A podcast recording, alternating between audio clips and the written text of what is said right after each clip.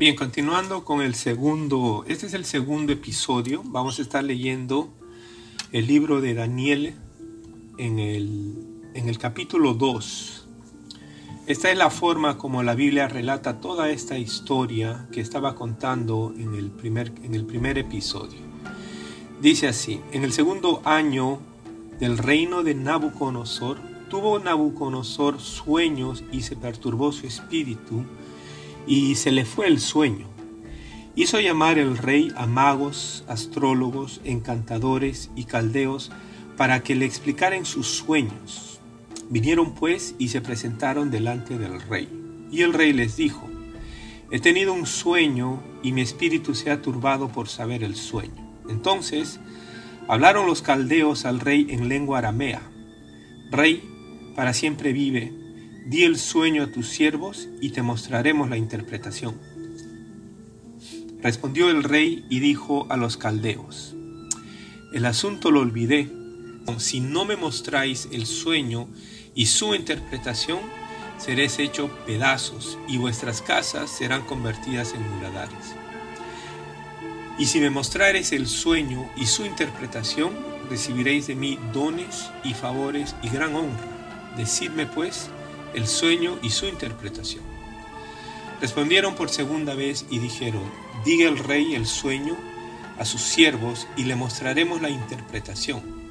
El rey respondió y dijo, yo conozco ciertamente que vosotros ponéis dilaciones, porque veis que el asunto se me ha ido. Si no me mostráis el sueño, una, una sola sentencia hay para vosotros.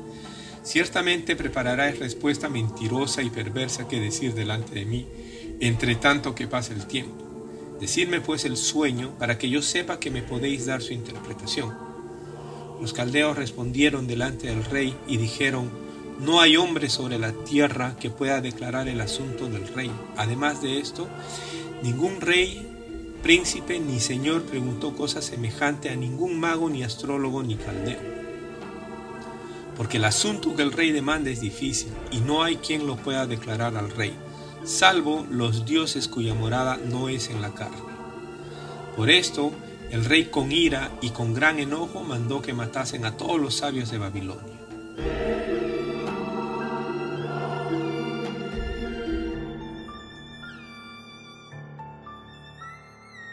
Y se publicó el edicto de que los sabios fueran llevados a la muerte, y buscaron a Daniel y a sus compañeros para matarlos.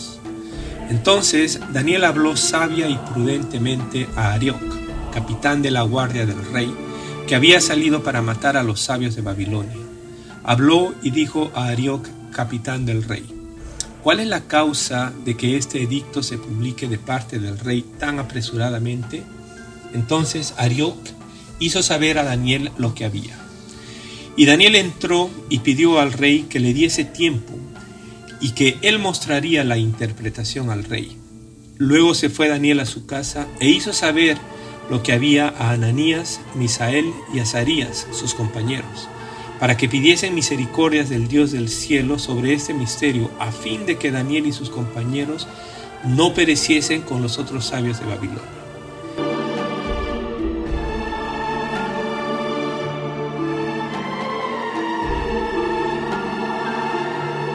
Entonces el secreto fue revelado a Daniel en visión de noche, por lo cual bendijo Daniel al Dios del cielo. Y Daniel habló y dijo, sea bendito el nombre de Dios de siglos en siglos, porque suyos son el poder y la sabiduría. Él muda los tiempos y las edades, quita reyes y pone reyes, da la sabiduría a los sabios y la ciencia a los entendidos. Él revela lo profundo y lo escondido, conoce lo que está en tinieblas y con él mora la luz. A ti, oh Dios de mis padres, te doy gracias y te alabo, porque me has dado sabiduría y fuerza, y ahora me has revelado lo que te pedimos, pues nos has dado a conocer el asunto del rey.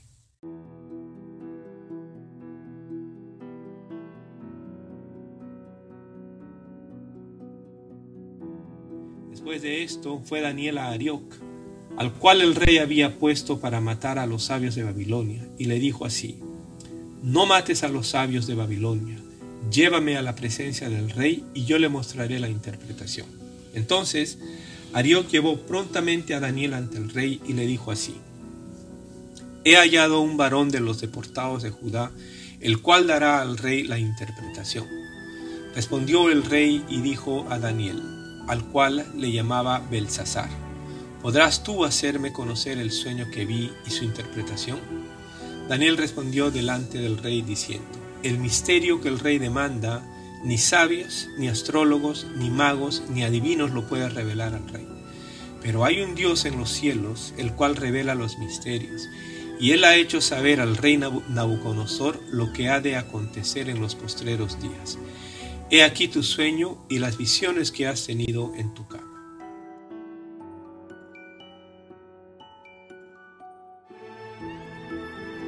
Estando tú, oh rey, en tu cama, te vinieron pensamientos por saber lo que había de ser en lo porvenir. Y el que revela los misterios te mostró lo que ha de ser. Y a mí me ha sido revelado este misterio, no porque en mí haya más sabiduría que en todos los vivientes, sino porque sino para que se dé a conocer al rey la interpretación y para que entienda los pensamientos de tu corazón. Tú, oh rey, veías, y he aquí una gran imagen esta imagen que era muy grande, cuya gloria era sublime, estaba en pie delante de ti y su aspecto era terrible. La cabeza de esta gran imagen era de oro fino, sus pechos y sus brazos de plata, sus vientres y sus muslos de bronce, sus piernas de hierro, sus pies en parte de hierro y en parte de barro cocido. Estabas mirando hasta que una piedra fue cortada no con mano e hirió a la imagen en sus pies de hierro, de hierro y de barro cocido, y los desmenuzó. Entonces fueron desmenuzados también el hierro, el barro cocido, el bronce, la plata y el oro, y fueron como tamo de las eras del verano, y se los llevó el viento sin que de ellos quedara rastro alguno. Mas la piedra que hirió a la imagen fue hecha un gran monte que llenó toda la tierra. Este es el sueño también la interpretación de él diremos en presencia del Rey.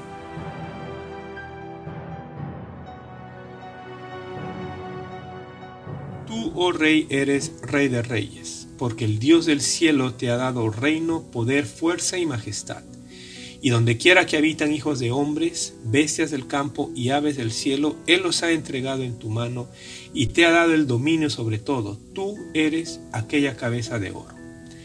Y después de ti se levantará otro reino inferior al tuyo, y luego un tercer reino de bronce, el cual dominará sobre toda la tierra. Y el cuarto reino será fuerte como hierro, y como el hierro desmenuza y rompe todas las cosas, desmenuzará y quebrantará todo. Y lo que viste de los pies y de los dedos en parte de barro cocido de alfarero y en parte de, hierro, será un reino dividido, mas habrá en él algo de la fuerza del hierro, así como veste hierro mezclado con barro cocido.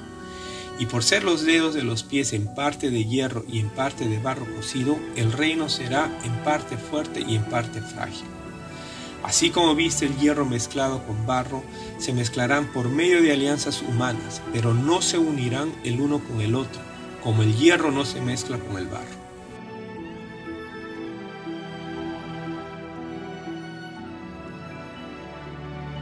Y en los días de estos reyes, el Dios del cielo levantará un reino que no será jamás destruido, ni será el reino dejado a otro pueblo. Desmenuzará y consumirá a todos los reinos, pero él permanecerá para siempre.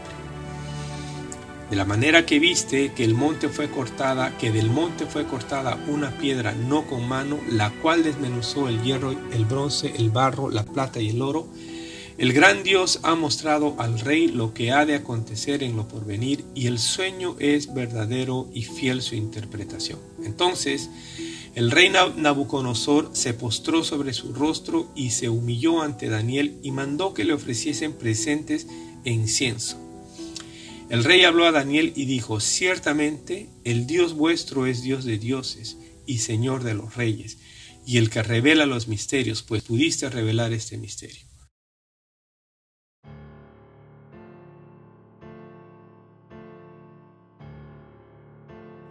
Entonces el rey engrandeció a Daniel y le dio muchos honores y grandes dones y le hizo gobernador de toda la provincia de Babilonia y jefe supremo de todos los sabios de Babilonia. Y Daniel solicitó del rey y obtuvo que pusiera sobre los negocios de la provincia de Babilonia a Sadrach, Mesach, Abednego, y Daniel estaba en la corte del rey.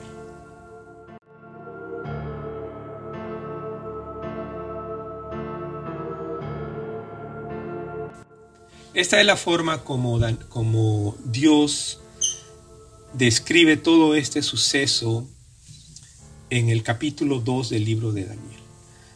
Vamos a ver en el próximo episodio, em, vamos a entender más y vamos a ver cómo es que Dios relaciona a esta estatua que Nabucodonosor ve, lo relaciona con todos los reinos del mundo que van a suceder después del rey de Babilonia hasta el día de hoy. Vamos a ver cómo es que ese sueño, el significado de ese sueño es los reinos por venir y vamos a entender mejor por qué es que todas las cosas que han sucedido en el pasado todavía siguen pasando hasta el día de hoy. Y todo esto es una revelación que Dios le da al rey Nabucodonosor, lo pone en papel y lápiz en la Biblia para que todo el resto del mundo sepa qué es lo que iba a venir después de este gran reino que era el rey de Babilonia. Bueno, nos vemos en el tercer episodio. Que Dios los bendiga.